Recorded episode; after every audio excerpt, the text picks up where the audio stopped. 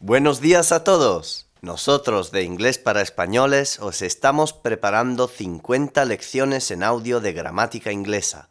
Hoy os presentamos la lección 40. Present Perfect Continuous.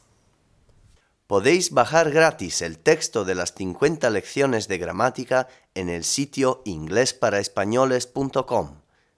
También podéis bajar sin hacer login 6 unidades gratis de nuestro curso de inglés en PDF y MP3. Lesson 40. Present Perfect Continuous. I have been working. He estado trabajando. You have been working. Has estado trabajando. He has been working. Ha estado trabajando, etc. Forma afirmativa. I have been working. You have been working. He has been working. We have been working. You have been working. They have been working. Forma interrogativa. Have I been working? Have you been working? Has he been working? Have we been working? Have you been working? Have they been working? Forma negativa. I have not been working. You have not been working. He has not been working. We have not been working. You have not been working. They have not been working. Forma contracta. I haven't been working. You haven't been working. He hasn't been working. We haven't been working. You haven't been working. They haven't been working. El present perfect continuous se usa para expresar una acción que empezó en el pasado y que continúa en el presente. Se usa a menudo con las preposiciones since y for. Since. Desde.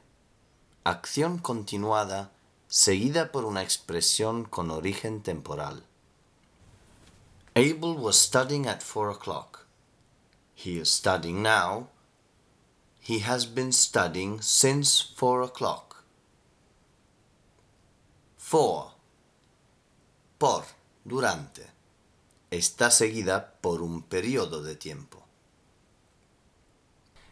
Deborah was playing the piano two hours ago. She is playing the piano now. She has been playing the piano for two hours. Abel has been studying history since half past three. Deborah has been playing the piano for two hours. Margaret has been waiting for Tom since ten o'clock. Since, desde.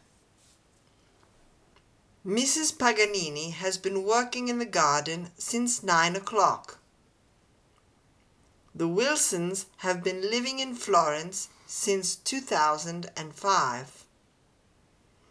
George has been working in London since he was 20. For, por. Mrs. Paganini has been working in the garden for two hours. The Paganini family has been living in Florence for five years.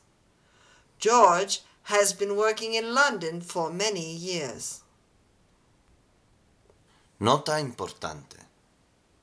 Mark has run for two hours. Quiere decir, Mark ha corrido por dos horas, pero ahora ha terminado. Mark has been running for two hours. Quiere decir, Mark ha corrido por dos horas y está todavía corriendo. How long? ¿Por cuánto tiempo? Observa el uso del present perfect continuous en las frases siguientes. How long have you been studying English?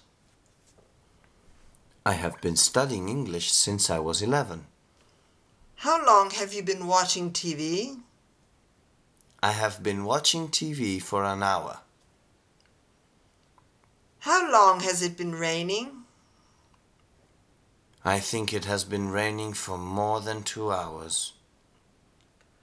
How long has Mr. Wilson been living in Florence? He has been living in Florence for five years. How long has Robert been working at the car factory? He has been working there since he was 24. How long has Milly's mother been saying that Robert is a little strange? She has been saying it for many years.